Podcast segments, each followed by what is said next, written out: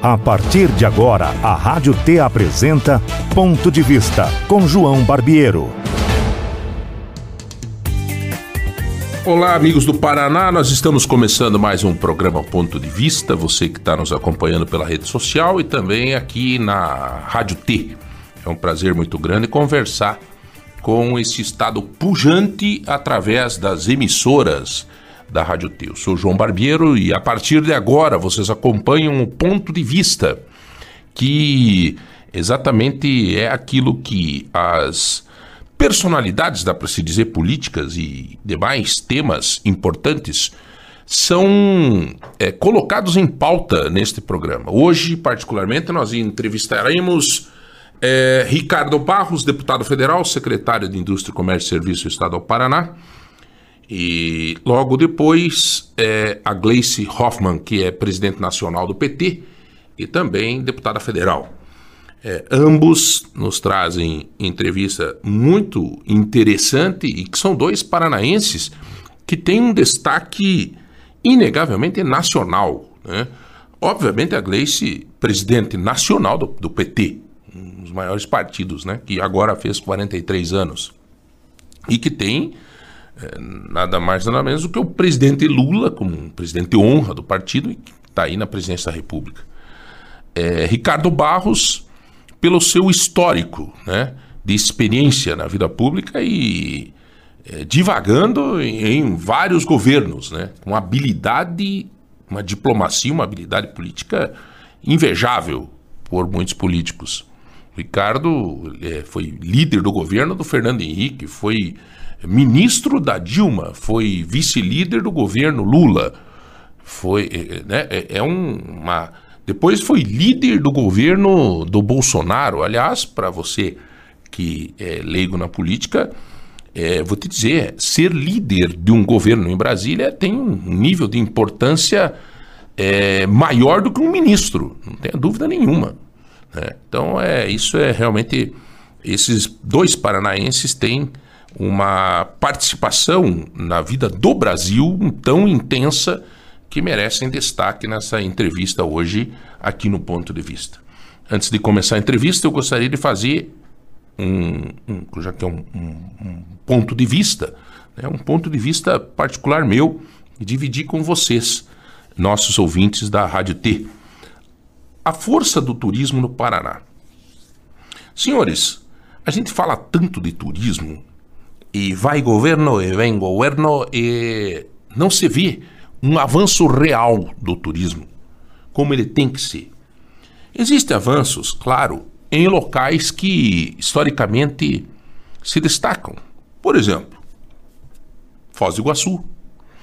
É, agora, com a privatização do Parque Estadual de Vila Velha, aqui em Ponta Grossa, onde é a nossa sede, Vila Velha, e outros pontos turísticos que fazem um pouco a diferença dentro do estado, mas não dá para se dizer que refletem para o mundo. E aí vem o porquê. Né? O porquê que o turismo é, de passeio, o turismo de negócio, o turismo religioso não é tão pujante quanto, por exemplo, as cascatas de Vila Velha ou as rochas as cascatas de Foz do Iguaçu e a, a, as, as rochas de, de Vila Velha. Por quê? Por que, que nós não conseguimos chegar a este ponto? Obviamente que os investimentos no turismo, eles devem partir é, do governo, com a infraestrutura e a condição real de que um turista visite um ponto, mas precisa ter, e é inegável, o investimento da iniciativa privada. E isso depende sim da ação política e da vontade do governo do estado e também, obviamente, do governo federal, mas parte principalmente dentro da nossa casa. Aliás, parte dentro do município, porque muitas vezes nós temos pontos turísticos dentro da nossa cidade que nem mesmo quem mora nela incentiva para que a pessoa visite. Pode fazer essa reflexão. Pense você que está em qualquer cidade, você valoriza o turismo da tua cidade?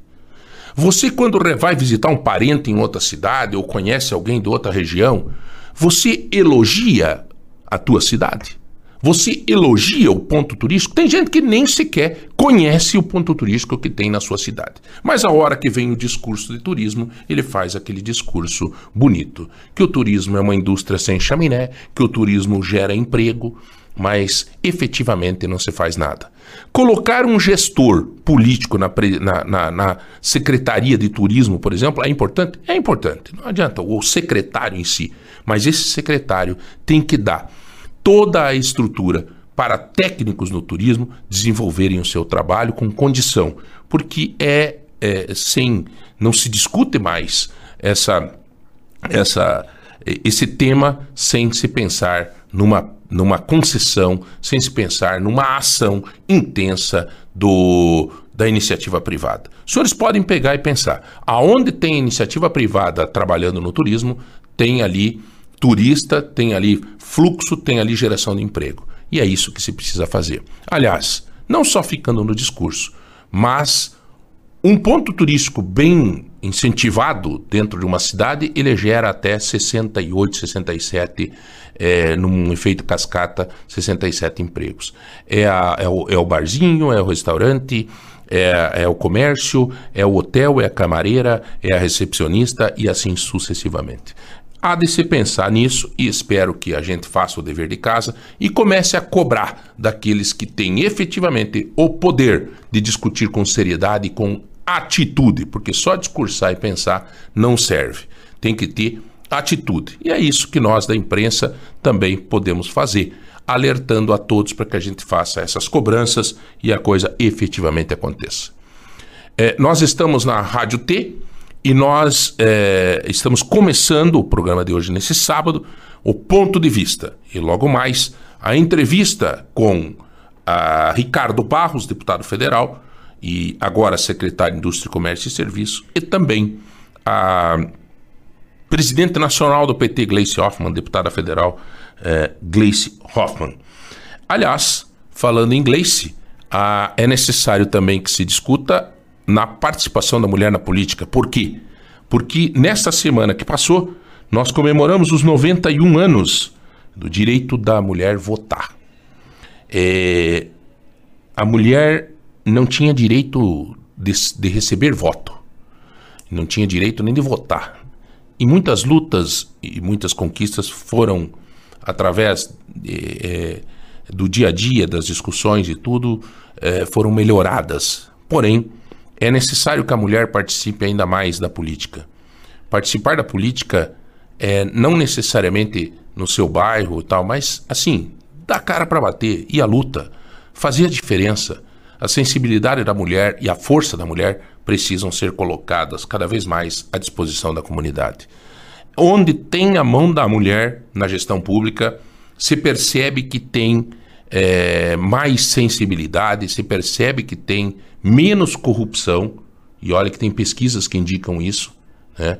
Isso não quer dizer que não tenha mulher corrupta, né? assim como tem homem corrupto, mas as proporções são menores é, onde tem mulher no comando. Então, deixa-se aí a expectativa para que as mulheres tomem conta cada vez mais da política. Afinal de contas, vivemos num país democrático, onde as regras são feitas e são votadas e muitas vezes as consequências são para o povo.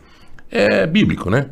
Onde o justo governa, o povo é feliz. Onde o ímpio governa, o povo geme. E tomara que a gente não tenha mais essa sensação de ficar gemendo por falta de uma administração séria, severa e que nos traga resultado positivo no dia a dia das nossas vidas. É, outro tema que temos que abordar esta semana é o, as enchentes que tomaram conta do estado de São Paulo. O que, que a gente tem que tirar além disso? Além de mandar energia positiva, mandar ajuda, fazer o que a gente pode fazer, rezar por essas pessoas, orar por essas pessoas, além disso, o que, que nós podemos fazer? Eu acho que o que, que o, nós podemos fazer é fazer uma reflexão de como que está o estado do Paraná é, nas suas ações preventivas para depois não chorar o leite derramado. São Paulo deixa uma lição de que a Defesa Civil avisava os, os, os, os mandatários, os responsáveis, e ninguém dava bola.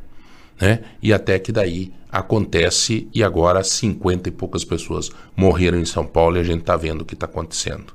Será que o Paraná, a Defesa Civil do Paraná, o governo do estado do Paraná, o prefeito do teu município, os vereadores do teu município estão tomando os devidos cuidados para prevenir situações deste tipo que aconteceu em São Paulo? É um lugar perigoso na tua cidade? É um lugar perigoso no estado do Paraná? Será que a gente é, não vai observar ah, os sinais de que a natureza nos dá e os sinais de que essas catástrofes estão nos dando? A exemplo, por último, agora nessa semana no estado de São Paulo, isto tem que servir para alguma coisa. Né? Não é só para derramar lágrima e ajudar e. Né? e ver essas famílias sofrendo, gente perdendo filhos, crianças e tudo mais, tem que servir para alguma coisa. E para isso é necessário que talvez a serventia, se assim pode-se dizer, desta catástrofe, seja especificamente para que a gente abra os olhos e os gestores e que a gente cobre é, antes que depois aconteça. Senhores vereadores, senhores prefeitos, senhores deputados e governo, governo do Estado, enfim, uh, que são aqueles que têm a ação política com os olhos voltados para a primeira pátria, que é onde nós vivemos, a nossa cidade. Como que nós vamos fazer para prevenir para que depois isso não aconteça? Senhores, muito obrigado a todos aí que nos acompanham todos os sábados no ponto de vista aqui na Rádio T a partir de agora, você acompanha as entrevistas de hoje. Em primeiro lugar, com o deputado federal Ricardo Barros, secretário de Indústria, Comércio e Serviços do Estado do Paraná. Gentilmente, como sempre, atendendo à imprensa. O Ricardo sempre teve essa disponibilidade de estar conversando com a imprensa. O Ricardo Barros foi vice-líder. Aliás, aliás, já é uma pergunta isso, já entra numa seara de uma pergunta pelo próprio currículo dessa diversidade é, do Ricardo Barros, vice-líder no Fernando Henrique, vice-líder no Lula, líder é, no Bolsonaro, foi ministro da Saúde, no, acho que foi no Temer, né, Ricardo? E, foi. E, e esse, esse trânsito é diplomacia, é habilidade política, é, é essa, esse trânsito em vários governos, Ricardo? Olha, isso é uma característica do nosso partido progressista, que é base de governo sempre foi base dos governos todos, nunca disputou o poder e, portanto, é, respeita a vontade popular. Quem ganhou a eleição tem o direito de implementar o seu plano de governo e o partido sempre apoiou é, os governos eleitos para que isso pudesse ser realizado. O, o que foi proposto na campanha possa ser entregue para a população. É, isso, durante todos esses governos, o partido foi base do governo, e eu fui indicado para ser líder do governo, representando o partido na articulação política. Então, por isso eu fui esse líder, fui líder do governo do Fernando Henrique, vice-líder, líder, depois fui líder, é, vice-líder do governo do Lula, da Dilma, ministro do Temer e líder do governo Bolsonaro. E nesse momento meu partido não é base do governo, não, não se toda dessa forma. Então, vamos aguardar qual, é, qual será a posição do partido no futuro e quem o partido indicará para representá-lo na articulação política. Eu eh, estou aqui, optei por aceitar o convite do Eduardo Júnior e vou ficar secretário da Indústria Comércio do Paraná, onde nós vamos poder ajudar na geração de empregos e oportunidades para os nossos jovens. Você teve um avanço muito grande na tua votação da última eleição para essa e automaticamente é, você pensava que você ia é, agir, até pelo teu posicionamento com Fernando, com o Bolsonaro, que você ia ser um dos líderes da oposição em Brasília. E de repente você se torna secretário de Indústria e Comércio e Serviço do Estado do Paraná.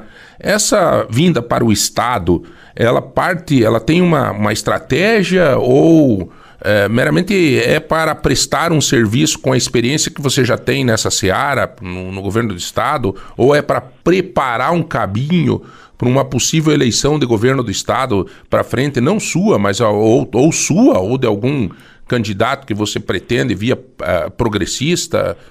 Esse, retorno para o Paraná, o que, que significa isso? Não, é uma decisão que eu achei mais sensato nesse momento, no, por conta dessa polarização exagerada, da falta de compreensão é, do que é a política, as pessoas estão muito radicalizadas e têm dificuldade nesse momento de entender o próprio jogo. O próprio presidente Lula está com dificuldade de entender o momento. Ele está ainda muito amargo, falando, não desceu do palanque, o que é lamentável, ele já podia estar governando. Né? Então, é, é, o presidente Bolsonaro também não soube assumir a liderança da oposição, é, ainda não, não está articulando nada. Eu, eu mesmo fui lá, estive no Palácio Alvorada, conversei com ele sobre essa possibilidade de quem poderia liderar a oposição, poderíamos fazer um projeto para o futuro, mas não houve uma resposta clara de como isso vai funcionar e eu não estou vendo claramente também como é que está funcionando em Brasília a, a oposição ao governo Lula. Então, como eu disse, nosso Partido Progressista, nós não disputamos a eleição. Né? Nós convidamos o Bolsonaro para o nosso partido, ele não veio, nós oferecemos a, Tereza Cristina de vice, ele não aceitou, então, a oposição hoje é uma obrigação do Partido Liberal, o partido do presidente Bolsonaro. Né? Nós não temos essa obrigação, mas o nosso presidente nacional, Ciro Nogueira, está posicionado na oposição. Vários deputados nossos já apoiaram o Lula na campanha, porque os seus estados, eh, as alianças apontavam nessa direção. Então, é um momento novo. Né? Mas o meu interesse nesse momento é ajudar os prefeitos do Paraná a terem seu parque industrial, a ter seu barracão industrial, a ter mão de obra qualificada e a segurar a população dos seus municípios. Né? Nós tivemos aí, acho que, mais de 70 municípios do Paraná que perderam a população no último censo. Isso é um movimento que precisa cessar, precisa ter uma ação de governo para evitar. Uhum. Antes de entrar no Estado, Ricardo, eh, ficando ainda em âmbito de governo federal, qual é a tua avaliação é, da política nacional hoje, deste momento que nós vivemos e também, já aproveitando, qual é a tua preocupação particular em relação à ação do governo para algum assunto específico, de alguma reforma, alguma coisa que precisa ser feita imediatamente para que o Brasil não corra riscos? Bom, o governo tem se posicionado dentro de uma visão muito própria, que não está conectada com essa avaliação de riscos, na minha opinião. Mas o grande desafio dessa legislatura, para a qual fomos eleitos agora, né, é conter o ativismo político do Judiciário, isso é a principal tarefa do Congresso nesse momento, é, e votar a reforma tributária, né, que parece que tem uma convergência nesse momento e é muito importante e decorre da decisão que nós tomamos aí é, de ter enquadrado combustíveis, telecomunicações e energia como é, bens essenciais, limitando a alíquota de ICMS nesses bens a 17%. Isso implica na necessidade de uma reforma tributária para recompor a arrecadação dos estados é, que ficaram prejudicados com essa decisão. Então, o momento é muito propício para a votação da reforma tributária e eu espero que haja, é, vamos dizer assim, esforço do governo e maturidade para que isso aconteça, simplificando a, a, a, o recolhimento de impostos. Isso vai ajudar os empresários a ter menos gente dentro do escritório para pagar imposto em dia e mais gente no chão de fábrica produzindo para o Brasil. A joia da coroa do teu mandato enquanto deputado deste, desta legislatura, então, seria é, a reforma tributária, vocês acham que isso é o mais importante para esse momento? Não, o mais importante é enquadrar o judiciário. O mais importante é conter o ativismo político judiciário que está avançando em prerrogativas que são exclusivas do executivo e do legislativo. Né? Se nós não tivermos esse, essa, é, esse projeto de poder do judiciário, o Brasil vai se dar muito mal. Vai ficar muito difícil, porque é, você tem um Congresso eleito, você tem representantes do povo e o Supremo se acha no direito de desfazer decisões do Congresso sem nenhuma cerimônia. É, como tem feito do executivo também. Isso é a principal tarefa. A segunda é votar a reforma essa é uma primícia de uma ditadura velada, assim, Ricardo? Você acha? Não, é um projeto de poder. O judiciário está avançando nas prerrogativas e está conseguindo ser um poder acima dos outros poderes, o que é muito ruim e contraria a nossa Constituição que fala em igualdade e harmonia dos poderes. O Ricardo, indo uh, para o estado do Paraná, agora você como secretário de Indústria, Comércio e Serviços, exatamente uma pasta fundamental num momento pujante do Estado. O Estado sempre foi muito pujante, muito forte, mas é, vive hoje um momento é, brilhante. Né? Nós estamos vivendo um momento maravilhoso no Estado. Dentro da tua pasta agora na indústria e comércio no Estado do Paraná, o que, que é hoje a tua demanda principal que você não consegue tirar da tua agenda nem um dia? A principal demanda que nós temos é, e eu ainda preciso, obviamente, aprovar esse plano de trabalho com o governador Arthur Júnior, na segunda-feira, é ofertar oportunidades de interiorizar o desenvolvimento, a industrialização. Então, vamos nos empenhar muito em criar novos parques industriais, em oferecer barracões industriais aos municípios menores que precisam de um atrativo mais efetivo para trazer empresas e pensar o macro também, obviamente, né? toda a infraestrutura do Paraná, toda a legislação de incentivos fiscais e a agilidade que nós temos que ter na, na, nos órgãos de governo para entregar as licenças e os benefícios que são dados a cada empreendedor que escolhe o Paraná e o governador Adil Júnior me convidou no momento em que o Estado está muito bem, quarta economia do país, recorde de geração de empregos. Então, quem assume uma tarefa numa hora que a tarefa está muito bem, tem um grande desafio de fazer ainda melhor. Mas eu vou me empenhar nisso. É não atrapalhar o desenvolvimento, na verdade, com agilidade, você abrir uma empresa hoje, para você. E a questão dos voos regionais, é, Ricardo, eu não sei se é, é uma situação, eu acho que dedicada à tua pasta também, porque o crescimento interno ele depende muito dessa agilidade de transporte, não só no turismo, mas enfim é, nessa nessa nessa demanda toda. Como é que você pensa isso? Esse programa Voe Paraná é um programa que reduz o ICMS das empresas aéreas na medida em que elas ofertam mais voos é, é, oriundos do interior do estado, que é muito bom o programa.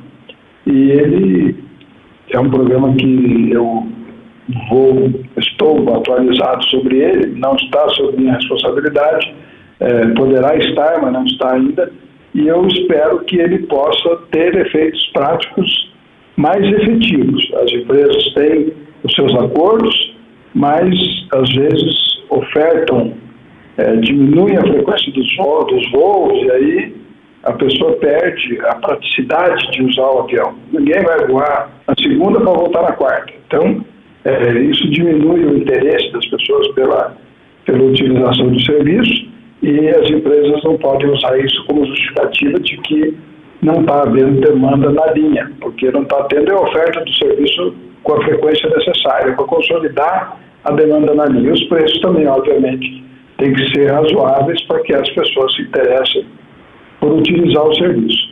Foram feitas melhorias nos aeroportos do interior, estão todos prontos para manter as operações e precisamos manter os voos é, que estão justificando aí a redução do ICMS do querosene de aviação para essas empresas. Ricardo, você é, tem um conhecimento suficiente e obviamente é um dos homens mais importantes hoje no parlamento quando você vai se discutir reforma tributária, e eu trago isso para o Estado. Você é secretário agora de uma pasta que tem a indústria, que tem o comércio e que tem o serviço. Os três órgãos geram muito recurso, geram muito emprego. Porém, o serviço ele sofre no dia a dia, com, com, é, muitas vezes gera no contexto já mais emprego do que a própria indústria diretamente, o comércio e o serviço. E que diferenciação que daria para dar para que esses sofram menos no dia a dia, não é que pague menos imposto, mas que tenha uma condição, ou, ou você pensa em alguma coisa para incentivar este tipo de comércio e serviço? É, isso vai ser um dos grandes debates da reforma é, tributária, porque é, a, o ISS, o Imposto sobre Serviços, é uma fonte muito importante de receita dos grandes municípios. E ele vai ser embutido nessa alíquota do IVA, do Imposto de Valor Agregado, que passa a ser uma alíquota única, agregando todos os impostos. Então, esse é um dos pontos sensíveis da discussão da reforma tributária que tem colocado os grandes municípios contra a reforma. Mas é, não que seja injustificado, mas o fato é que todo mundo precisa ceder um pouco para nós podermos avançar e ter um sistema tributário mais simples e mais efetivo, é, com uma possibilidade de sonegação menor e com a distribuição automática de, dos recursos do imposto para cada um dos entes da federação, já no recolhimento de cada operação que é feita eletronicamente. Nós temos capacidade para fazer isso. Eu vejo que esse assunto é um assunto complexo, porque incentivo em serviços, né, é, eles têm uma complexidade tributária maior para serem aplicados. Mas haverá, não, é muito difícil nesse momento incentivar a área de comércio e serviços, né, mas vamos ver se a partir da reforma tributária a gente vai poder ter uma ferramenta específica para isso. Mas realmente eles são grandes geradores de emprego é, e grandes é, geradores de movimentação econômica e hoje nós temos que olhar com muito carinho para essa área, especialmente informática está crescendo muito e entregas, né, por conta das vendas online, o setor de logística de entregas cresce muito e é uma prestação de serviço que precisa ser incentivada também e tratada com o devido carinho. Nós hoje temos um concorrente forte, que é Santa Catarina, que disputa fortemente conosco na importação de produtos. Não que ela tenha incentivo maior que nós, não tem, é o mesmo incentivo, mas ela tem mais agilidade, tem cinco portos privados lá disputando carga, agilidade, de, de, é, despacho aduaneiro, desembaraço, e isso nós temos que ajudar a melhorar aqui no Paraná para poder concorrer com Santa Catarina de forma mais igual. Ricardo, é, para os paranaenses que estão nos ouvindo agora, é, o secretário de Indústria, Comércio e Serviço tem alguma, alguma notícia, algum, entre aspas, furo de reportagem que nós podíamos anunciar ao Paraná é, dentro do teu trabalho nesse momento? Ver, porque eu estou com uma audiência com o governador na segunda-feira, justamente para ele aprovar o plano de trabalho da secretaria. A partir daí, nós vamos poder anunciar as ações que serão feitas pela Secretaria dos Comércio, que está sendo recriada agora, e, portanto, as suas atribuições estão sendo feitas por outros órgãos do governo. Então, nós precisamos da decisão do governador, da redistribuição das responsabilidades e das responsabilidades que ficarem sob meu comando na Secretaria dos Comércio, podem ter certeza que eu vou ser ágil, eficiente e resolutivo. Sim, sim, não, não, toca a vida. Bom, essa é uma característica do Ricardo Barros, né? Sim, sim, não, não. Aliás, quando fui secretário de Estado da CIDA, aprendi muito contigo, Ricardo, nesse sentido. Você lembra uma, uma feita, você me disse, ó, jamais se enrola alguém. Você não dá para atender, se diz na hora. E eu vi em várias reuniões você dizer não para alguém, a pessoa saía brabo, chegava no carro dizia, pelo menos não me enrolou. Vou atrás de quem pode me ajudar a resolver. Isso é uma característica tua que o Paraná reconhece e prova disso foi a votação que você teve nesta, nesta eleição agora para deputado federal e as pessoas esperam muito de você agora como secretário. É natural. Ricardo, muito obrigado, viu? Muito obrigado pela disponibilidade tua de falar com a gente aqui na Rede T, tá bom? Tá bom, um grande abraço e aproveito para agradecer os votos aí que tive para deputado federal em todo o Paraná e estamos aí para representar esse povo que tem esperança, que quer dias melhores para os seus filhos, para os seus netos, e é para isso que a gente trabalha todo dia. Obrigado pela oportunidade, contem com o nosso trabalho. Valeu, Ricardo. Um grande abraço para você, bom trabalho. Nós é, vamos chamar um rápido intervalo. Estamos na rede de rádios em todo o estado do Paraná, no programa Ponto de Vista. Eu, João Barbeiro, acabei então de conversar com Ricardo Barros, deputado federal, secretário de Indústria, Comércio e Serviço do estado do Paraná. Você está ouvindo Ponto de Vista com João Barbiero. Você está ouvindo Ponto de Vista com João Barbiero.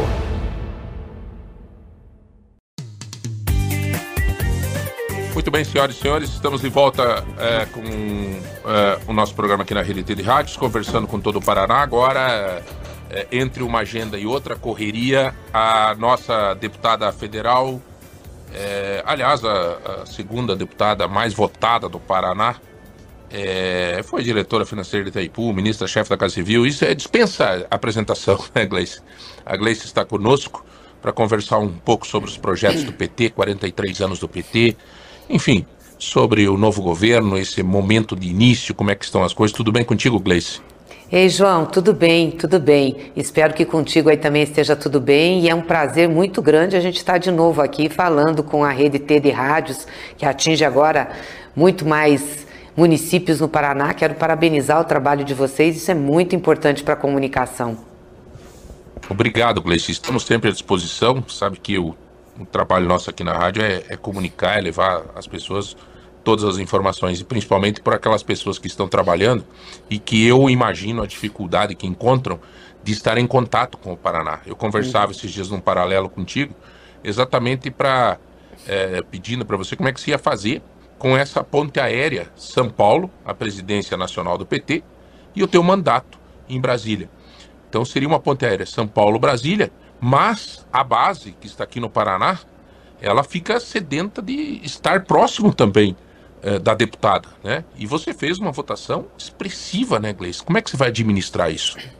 Não, primeiro, João, o seguinte, é, com é, a vitória do presidente Lula, né, a nossa vitória do governo, as ações da política se concentram muito em Brasília, em relação ao PT, uhum. a presidência nacional do PT.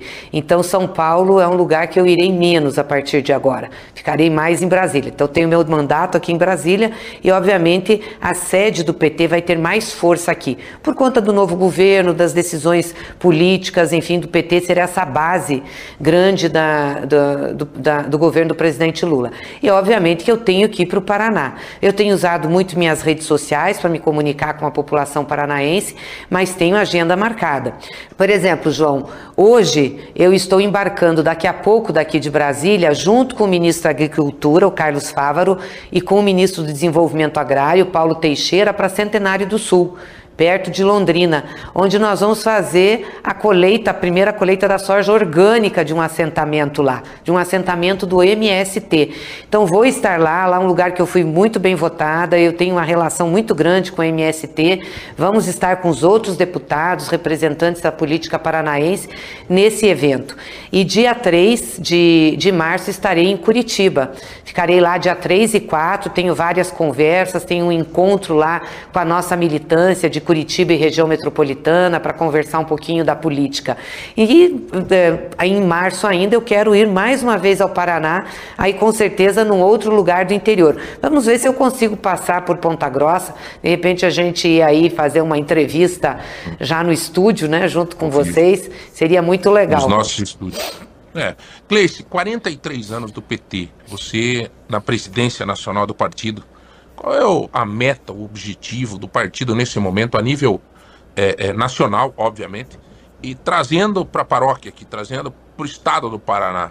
Quais são as metas, o teu objetivo nesse momento, nessa, nesse momento que a gente vive de reconstrução, dá para se dizer, né, Gleice? Isso aí.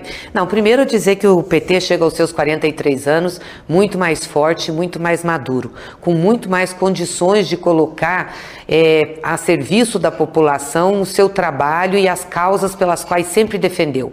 E chega com uma missão importante, de ser o principal partido da base de sustentação do presidente Lula, porque é o partido do presidente e é um grande partido. Eu diria que o PT, e aqui não vai nenhuma arrogância, é o maior partido do Brasil hoje hoje. Não por conta do número de deputados, que nós estamos em segundo lugar, mas porque está organizado em muitos municípios, em todos os estados brasileiros, tem diretório, não são comissões provisórias, tem vida orgânica, tem participação, tem relação com o movimento social. E é óbvio que nós chegamos num momento em que a gente enfrentou uma série de problemas, de dificuldades, de, de, de é, é, gente querendo destruir o partido, de tentativa de desconstrução, estamos firmes. Ganhamos novamente a eleição. Então a gente quer que o partido agora se reafirme, é, possa dar sustentação ao governo do presidente Lula, também possa cobrar do governo os posicionamentos que nos levaram à vitória eleitoral e aí no Paraná a gente se reafirmar. Nós fizemos uma eleição importante aí para o PT. Elegemos cinco deputados federais e elegemos sete deputados estaduais. Isso nos dá uma presença política forte no Estado. Nós queremos agora nos preparar para as eleições municipais, que necessariamente não precisam ser eleições só com petistas disputando, nós queremos também fazer composições aí, ampliar né, esse leque de alianças e preparar, obviamente, para 2026, né, fortalecendo nosso vínculo com os movimentos sociais, com as organizações organizações populares e com a disputa eleitoral de 24. Uhum. A disputa eleitoral de 24 é um, é um processo de crescimento para uma, uma é, estar mais forte para 26. Existe uma, uma, um pensamento de lançar candidato a governo? Só. Olha, não, em 24, eu acho que nós só temos que lançar candidaturas a prefeito onde a gente tiver condição de disputar, né, João? Não adianta você lançar candidato de 2, 3%, o PT não está mais nessa situação de marcar posição. Nós temos que buscar diálogo, composição, fazer frente, como nós fizemos na eleição agora de 22, principalmente com esses partidos que caminharam com a gente desde o primeiro turno, né, com a nossa federação. Então, esse é o foco. Onde nós tivermos condição de disputar prefeituras, nós temos que lançar candidaturas. Temos que investir em chapa de vereadores e vereadoras, principalmente com mulheres, né, com negros, jovens, ou seja, pegar a diversidade da população brasileira, paranaense, a gente ter bastante candidaturas a vereadores. Isso eu tenho certeza que fortalece sim é, a nossa posição para 26. Eu não sei ainda se o PT terá candidato a 26 é, de governador tem a mesma avaliação que tem de 24, só se nós tivermos um nome com competitividade. Porque não adianta lançar nome com 10%. A gente tem que ter. Eu sou mais é, propensa a buscar uma aliança né, para dar sustentação a uma reeleição do PT no, no governo federal do que ter uma posição de ter candidatura própria sem ter competitividade. Então nós temos que esperar. Isso vai ser uma construção política e vai depender da nossa performance, da nossa atuação no estado do Paraná. Gleice, insistindo num tema que eu acho que você cansa até de, de promover, de incentivar, mas eu acho que pela data ser marcante, nós comemoramos ontem 91 anos da conquista do voto feminino. Né? Uhum. Teve um crescimento expressivo já na participação da mulher. Aliás, eu desde que te conheço sempre foi a tua a tua vontade, a tua luta, a, a, o teu incentivo para que as mulheres participassem e tal. Nós já estamos começando a viver um novo momento nesse tema, né, Gleice? Com certeza. Olha, na Câmara hoje a gente tem 91 mulheres. Tínhamos 77. Claro que é entre 513 ainda é muito pouco, mas a gente está avançando. E eu fico muito feliz porque o PT é o partido que mais tem investido na participação das mulheres na política. A gente, nos nossos cargos de direção, temos 50% de mulheres. Tem que ter paridade. E isso tem ajudado muito. Nós lançamos em 2018 um programa chamado Elas por Elas delas, que prepara as nossas candidaturas para vereadoras, para deputadas. E agora a nossa bancada na Câmara Federal é a maior que tem proporcionalmente a maior. Nós elegemos 19 mulheres, João. Nós tínhamos 10. Nós praticamente dobramos, era a nossa meta. Né? Elegemos muitas deputadas estaduais, temos muitas vereadoras e queremos aumentar. Porque as mulheres são mais de 50% da população. Se não tiver representação política, nós vamos ter um déficit da democracia. Então eu acho que a gente avançou e nós vamos apostar muito no PT nessa linha, muito, fortalecendo o programa Elas por Elas. Já que nós estamos falando da força da mulher, eu queria entrar num, num assunto até meio é, é, tão normal que aconteceu agora no carnaval, mas que é, tomou conta de uma forma por você ser uma mulher pública, por você é, é, estar num momento de diversão que o Brasil vive, que é o, foi o carnaval, que é uma cultura que nós temos e que, aliás, devemos incentivar, e até movimenta comercialmente um monte, né? E uma médica uh, aqui da cidade de Ponta Grossa, ela deu uma entrevista e tocou nesse assunto, falando sobre o empoderamento da mulher. Uhum. E ela uhum. citou, o nome dela é Adriana Lopes. Ela está fazendo um trabalho de empoderamento da mulher. E ela citou na entrevista dela, ela disse: olha, uma das mulheres que mostra o empoderamento foi a Gleice Hoffmann, nessa atitude de, no carnaval, dar um beijo no seu namorado. Uma atitude tão simples, mas que acabou é, é, tomando conta de, da rede social. É, você está apaixonada, Gleice? Que exemplo legal. Eu, eu, eu, acho que o Paraná viu isso. Uhum. Essa médica é, mostrou assim: pô, eu sou uma mulher pública, mas eu tenho a minha vida. É. Isso foi muito legal para as mulheres perceberem esse momento. Claro. Claro, eu acho, tá que a gente, acho que a gente tem que ser feliz, não é, João? Não, é o seguinte, as pessoas têm uma visão minha, assim, muito séria, né? Porque eu estou sempre falando de política, eu estou sempre falando de assuntos que são sérios, estou sempre nas brigas, nas discussões. Então eu acho que tendem a achar que eu não tenho uma vida normal, uma vida pessoal. E eu tenho vida pessoal, eu tenho meus filhos que eu cuido, tenho meu namorado, a gente está namorando com o Lindbergh, ele é do Rio, aproveitei para ir para o Rio no carnaval e fiquei muito feliz porque eu fui convidada pelo pessoal da Portela, pelo Marquinhos do Oswaldo Cruz, para sair na Portela, para sair junto com a diretoria, né? Eu sempre quis, eu sou portelense, acho Portela uma escola muito legal, e saí. E aí, e o Lindbergh estava na avenida, ele não saiu junto, mas ele estava lá no camarote, e aí quando eu encontrei ele no meio da avenida, eu vi, ele me abraçou, me deu um beijo, eu achei aquilo normal, não achei que ia ter tanta repercussão, entendeu? Um beijo que eu dou no mas carnaval. Eu, ah. eu acho que de tudo a gente tira boas, boas boas referências. E isso, nessa entrevista que a doutora Adriane deu, eu, eu senti hum. que foi uma, uma coisa normal, mas que acabou promovendo uma força ainda maior nessa, nessa luta de empoderamento da mulher. É. Sem ser feminista, né? Mas mostrar a força da mulher. E, e todo mundo, como disse você, todo mundo tem direito de ser feliz. Mas mais do que isso, agora voltando para a nossa seara do dia a dia, é um assunto polêmico, é o pedágio. Sim. Né? Sim pedágio é um, um dilema aí que é, todo mundo está esperando o que vai acontecer. O Paraná foi mais do que ninguém, né? Você sabe a irresponsabilidade que o Paraná teve nesse momento de adiar esse, de, de terminar esse contrato que deveria ter sido tratado com responsabilidade. Sabia-se que o dia do Natal era 25 de dezembro, uhum. né? Mas não sabia-se que o contrato terminava naquela data e foi feito tudo isso. Uhum. O Paraná está sofrendo, Gleice, com isso. Claro. Você tem uma ideia, para vir de Curitiba a Ponta Grossa, eu demorei quatro horas esses dias. Claro.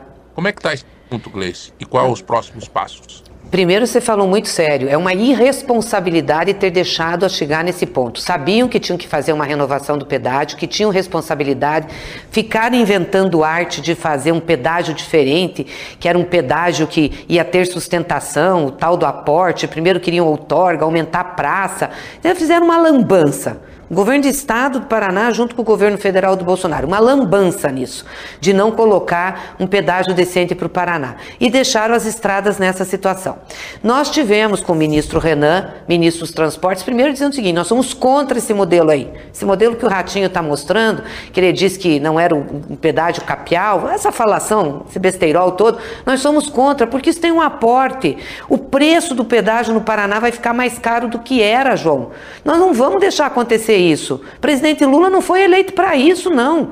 Então o que, que a gente está acertando com o ministro? Nós queremos rever isso daí. Esse negócio de aporte teria que ser tirado. E isso não compromete a sustentabilidade do pedágio. Porque esse aporte é como uma outorga. Ele, ele, ele, a empresa tem que fazer um depósito para ficar lá como garantia, isso compõe o preço. Está errado. Nós temos que fazer pelo menor preço. Ou se for dar aporte, tem que começar lá com 40% da, da obra já em encaminhada. Senão quem vai pagar é o, é o povo do Paraná, está errado. Então nós estamos dizendo que isso não dá, que nós não topamos isso, que é errado. E combinamos com o ministro dos Transportes de fazer a conservação das rodovias do Paraná até resolver a questão do pedágio. Coisa que não foi feita no governo Bolsonaro, ficou um ano sem fazer. Só para você ter uma ideia, em dois anos foram investidos 20 bilhões em conservação de rodovia. O Tarcísio, que era o cara do ministro, que era tão eficiente, em dois anos investiram 20 bilhões. Sabe quanto nós vamos investir só nesse ano? 23 bilhões.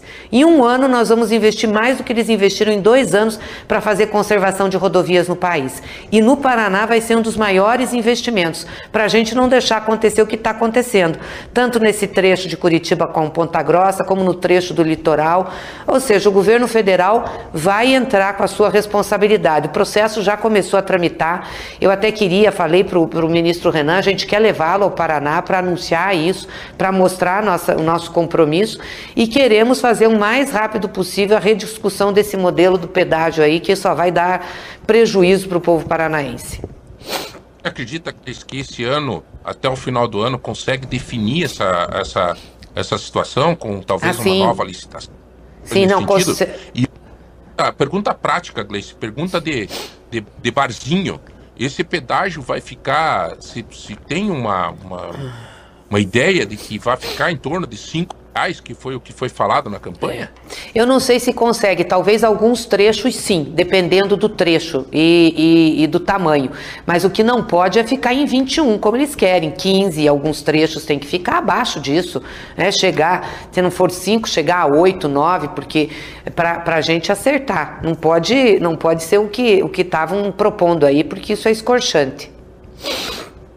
Gleice, dois meses do governo Lula. É, qual é a tua análise desses dois meses? Já dá para dizer que vivemos um novo momento, Luiz? Ah, eu acho que dá sim, João. O que eu sinto é que tem mais leveza no ar, na política, mais conversa, mais discussão, ou seja, a gente volta a um leito natural, né, onde a disputa política não pode ser o ódio. É, e o presidente Lula, eu acho que está indo muito, muito bem. Não sei se todo o governo está indo bem, mas ele está indo muito bem. As posições claras que ele tem, a forma como ele está respondendo à conjuntura, os posicionamentos internacionais, a forma como ele tem exigido, inclusive, do próprio governo e dos ministros ações, né, a preocupação dele com a economia, com o lançamento de programas, eu acho que ele está indo muito bem. Então, não tenho dúvidas. Agora ele está preparando aí o lançamento de três é, é, de três anúncios que eu acho muito importante.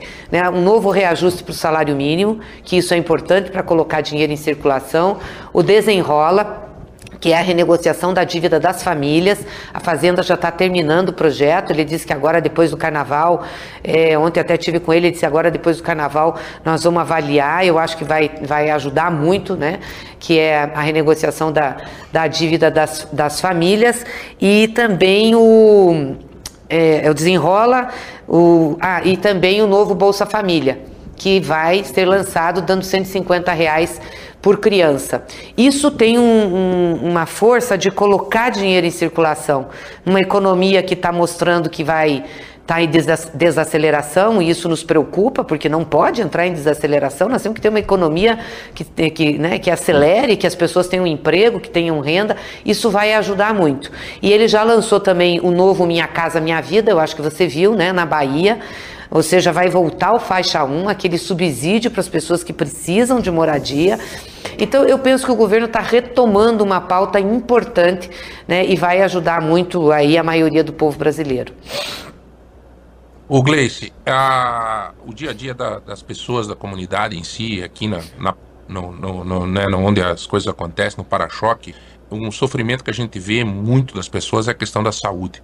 Uhum. Os municípios sofrem, que daí chega lá no, no, no postinho, né, na UPA, é, não tem, aliás, UPA, que você teve uma participação extraordinária. Hoje, que eu faço uh, um comentário aqui sobre particularmente Ponta Grossa, apesar de estarmos falando com todo o estado do Paraná, que hoje eu não consigo imaginar se não fosse a tal da UPA que existe aqui da Santa Paula e a UPA do centro.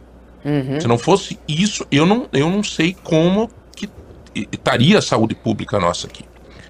É, existe alguma discussão já que quando você era chefe da Casa Civil, você acompanhou para e passo a criação disso, uhum. de uma discussão de ampliar esse projeto, de termos mais UPAs, de termos talvez o, o programa mais médico ativo, trazendo médico, a falta de médico, a falta de, de consulta de especialidades, esta é a realidade do dia a dia nosso aqui.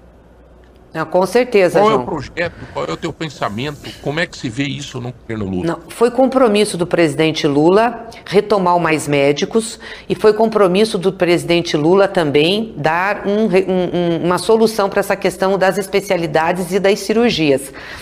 Porque com a pandemia isso ficou mais represado ainda. Então, o Ministério da Saúde já está preparando para lançar esses programas. Eles lançam agora, é, final de fevereiro, o, a campanha de vacinação, que nós vamos voltar a ter campanha de vacinação. O Zé Gotinha vai voltar para a Seara, vai voltar para a cena. Vai ser muito importante. Então, o Ministério da Saúde já lança isso, que eu acho que é fundamental para a gente prevenir doenças. E, na sequência, eles estão preparando a retomada do Mais Médicos e a retomada também, retomada não, uma ação muito focada para resolver as especialidades e as cirurgias que estão represadas. Isso é um grande drama que a gente tem. Mais até do que atenção básica, que aí tem problema de médico que a gente tem que recuperar, mas hoje o grande drama das pessoas são os exames, as, as consultas de especialistas e as cirurgias eletivas que precisam ser feitas. Então, esse vai ser um foco do governo. Eu só não sei te dizer o prazo de lançamento, mas eu acredito, pelo que eu conheço do presidente, que ele está em cima lá da doutora Anísia para que a gente tenha isso no máximo em abril para ser, é, para ser divulgado. Gleice, passa governo e vem governo e tem muito aquela discussão, principalmente no parlamento, da reforma tributária, né? Agora o Haddad aparentemente parece que coloca isso como uma prioridade. É, isso para os leigos, é, muitos pensam assim, mas que, que, sabe discutem reforma tributária, tributária, mas o que que isso significa na minha vida, no dia a dia. E, obviamente, a gente sabe que isso é, significa muito na, na, mesa, no feijão. Uhum. Né? É, você tem acompanhado isso, Gleice? É. E você acredita realmente que nós, esse ano, vamos resolver votar essa reforma tributária e ela está bem preparada para isso? Olha, esse projeto que está lá no Congresso, que tá, o Haddad está priorizando, o ministro está priorizando, é um projeto que se refere mais ao consumo. Tá? É, não trata da questão da renda, nem da, da riqueza do patrimônio, que nós temos que tratar, porque eu acho que o maior problema que nós temos é baixa tributação de renda e patrimônio e alta tributação de consumo. Não sei se o projeto vai mexer efetivamente com a tributação. Eu espero que tenha redução, mas ele tem também a função de simplificar o sistema tributário. Ou seja, tirar aquelas é, é, questões que são a que a empresa tem que prestar contas, além de recolher o tributo, que são o que se chama de, de operações, não é secundárias, tem um outro nome que me fugiu agora, mas é, é esse o objetivo. Então, eu acho que é importante, não sei se ele vai ter um impacto muito grande já de imediato, mas ele tem sua importância. O que nós precisávamos, eu acho que de imediato, é votar um projeto que está no Senado, que já foi aprovado pela Câmara, que tributa lucros e dividendos. Porque é um absurdo o Brasil não tributar lucro e dividendo. É um absurdo. Hoje você tributa salário, você tributa, né, mas não tributa lucro e dividendo. Então a pessoa vai lá, tira o dividendo da empresa, não paga nenhum tributo em cima disso. É, e, e, os dividendos são altos. Então eu acho que isso a gente precisava ter. Eu vi que a Fazenda está colocando isso também como uma, uma questão importante. Eu espero que esse projeto seja votado, porque isso traz um pouquinho de justiça tributária ao nosso sistema. Gleice, a, você foi é, diretora financeira de Itaipu e hoje o presidente anunciou a, a, a diretoria geral da Itaipu para o deputado federal Enio Verri. Isso. Teu colega, teu amigo. Importante, né, ter o Enio na Itaipu e você vai poder ajudá-lo também pela experiência que você já teve na Itaipu, né? Com certeza. E a Itaipu é uma empresa que vai ter muita importância no desenvolvimento do Paraná e do Brasil, porque agora termina o tratado, uma parte do tratado com o Paraguai, que é o pagamento da dívida. Então a Itaipu vai ter recursos para fazer investimento e ter compensações a tudo que o povo brasileiro investiu nela e também compensações aí no estado do Paraná. O Enio é uma pessoa muito preparada para isso, né? Tem formação em economia, administração, conhece, conhece o Paraná Paraná. Eu espero que ele assuma logo com essa lei das estatais, esse pessoal do Bolsonaro que fica aí nas estatais, que precisa aprovar os nomes que nós indicamos, ficam fazendo firula, como é o caso da empresa que é responsável por Taipu e Angra, né, a Embepar. Então, não, não liberam o nome porque querem ficar e aquele povo do Bolsonaro continua lá na Itaipu, que eu acho um absurdo que está acontecendo.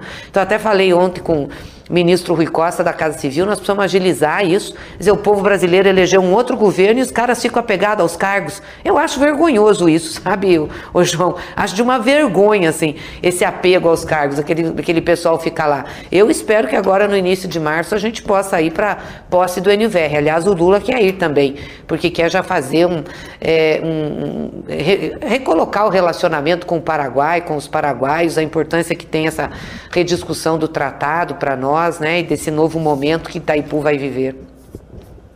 O Gleice, a joia da coroa do mandato da Gleice. Cada vez que você assume um mandato, você acaba assumindo com um discurso que vem durante a campanha e nesse discurso tantas vezes se torna até repetitivo, porque você vai em vários locais e tal, e você acaba criando algumas coisas que você diz, cara, isso eu vou ter que fazer. Qual é a joia da coroa desse mandato agora da Gleice? Não, primeiro é, é, dar sustentação ao governo do Lula, porque se o governo do Lula for bem, nós vamos conseguir fazer as entregas que nós precisamos no Paraná e no Brasil. Então eu quero é, estar no Paraná junto com meus colegas deputados federais, enfim, fazendo entregas desse governo do presidente Lula. Mais Minha Casa Minha Vida, mais UPAs, mais exames para as pessoas, mais emprego, mais infraestrutura, é, mais desenvolvimento do meio ambiente, mais investimento na agricultura familiar. É isso que eu quero fazer. Eu acho que é o que, eu, é, é o, que o meu mandato, junto com o mandato do presidente Lula, na sustentação dele, tem que fazer essas entregas. E, obviamente, a luta que nós temos pelas mulheres, a luta pela população negra, a luta pelos, é, pelos mais pobres, né, que são explorados. A gente quer que a vida das pessoas melhore. Então, vou dedicar meu mandato a isso, ao governo do Lula dar certo, para que ele, dando certo, a gente possa ter todos os investimentos desse governo no Paraná. Gleice, o Lula até eu acho que fez um, um, depoimento nesse sentido que ele disse assim: a gente pode é, perdoar, mas esquecer a gente nunca esquece. Uhum. Ele viveu para e para preso. Agora o Bolsonaro tá aí. Você acha que o Bolsonaro, eh, em tudo que fez e na forma que agiu, ser preso? Eu espero que ele pague pelos seus erros. E se a prisão for uma realidade pelo que ele cometeu, ele tem que ser preso. Agora eu só espero que tenha o devido processo legal e que ele tenha direito de defesa, João. Coisa que não deram ao Lula, coisa que não deram a muitos dos nossos. Então, eu acho que tem que ser processado, tem que ter os inquéritos, ele tem que ter direito de defesa e ficando comprovado, e eu acho que tem elementos que estão muito claros para isso, ficando comprovado, ele tem que pagar pelos crimes que ele cometeu. E eu não tenho dúvidas que a pena de prisão é uma das penas que cabe sim pelos crimes cometidos por Bolsonaro. Gleice, eu sei que você tem compromisso, nós precisamos encerrar esse bate-papo. Você sabe que nós estamos à disposição aqui. Gostaria muito de te receber nos nossos estúdios para que a gente pudesse conversar ainda mais. Muito obrigado pela tua atenção de sempre com, é, não só com a Rede T, mas com todos os veículos de comunicação que sempre te procuram nessa agenda apertadíssima de presidente nacional do PT, de deputada federal, de articuladora, enfim, a gente sabe disso e a gente compreende né, quando você não pode é, dar esse atendimento, porque a gente observa a correria. Então, muito obrigado. Para encerrar de verdade, Gleice, ah, quando nós anunciamos aqui que a gente ia fazer a entrevista contigo, é, você sabe que o Paraná tem muito disso, do agro, da questão armamentista. E, uhum. e teve pessoas que nos pediram, escute, não vão desarmar todo mundo, é, os radicais, que ainda estão aí tentando, né? Mas para responder isso, Nesta política, qual que vai ser a, o, o, encaminhamento que vai ser dado em relação a isso, Gleice? É uma política de desarmamento, sim, João. Aliás, já teve decretos do Ministério da Justiça, o próprio Supremo bancou isso, porque tinham muitos juízes embaixo sendo contra esses decretos. São decretos que limitam os CACs, esses centros de atiradores, essas coisas que estão por aí, limitam o porte de armas, também a compra de armas. Nós temos que fazer. Olha essa chacina que aconteceu essa semana, que o cara estava num jogo de snooker, aí perde, vai lá no carro, pega um rifle e sai matando as pessoas, matou uma criança. Que cabeça doente isso! Dizer, não, não pode ser assim, não estamos numa terra sem lei.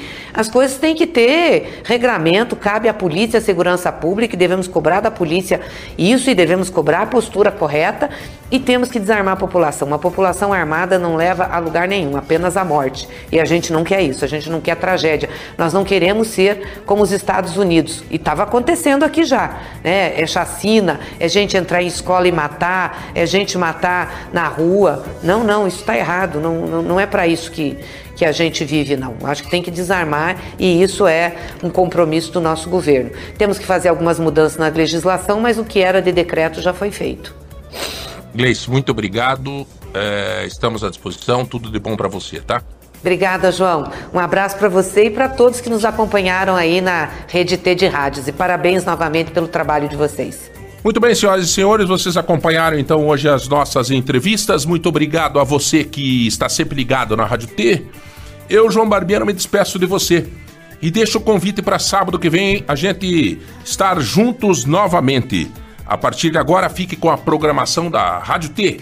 Muito obrigado pela audiência e pelo carinho. Voltamos sábado que vem. Tchau, tchau. Você acabou de ouvir Ponto de Vista com João Barbiero aqui na Rádio T.